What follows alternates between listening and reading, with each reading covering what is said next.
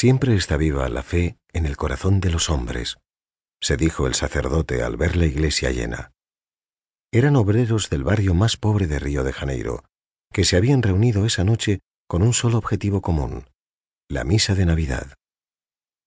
Sintiéndose confortado, echó a andar con paso digno y se situó en el centro del altar. A, B, C, D, se oyó entonces.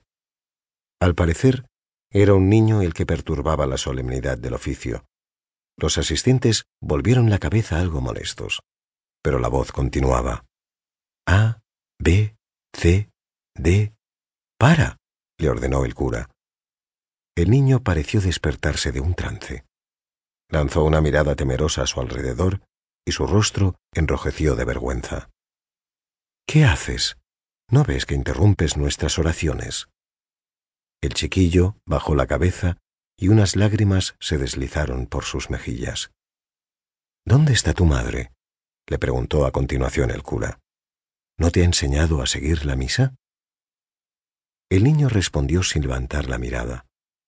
Perdóneme, padre, pero yo no he aprendido a rezar. He crecido en la calle, sin padre ni madre. Hoy, como es Navidad, tenía la necesidad de conversar con Dios pero no sé cuál es la lengua que él comprende. Por eso digo solo las letras que yo sé.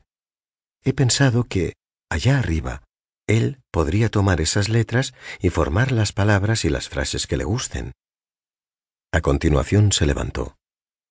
Me voy, dijo. No quiero molestar a las personas que saben tan bien cómo han de comunicarse con Dios.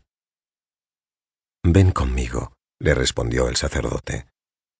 Cogió al niño de la mano y lo condujo al altar. Después se dirigió a los fieles. Esta noche, antes de la misa, rezaremos una plegaria especial. Vamos a dejar que Dios escriba lo que Él desea oír. Cada letra corresponderá a un momento del año en el que lograremos hacer una buena acción, luchar con coraje para realizar un sueño o decir una oración sin palabras y le pediremos que ponga en orden las letras de nuestra vida.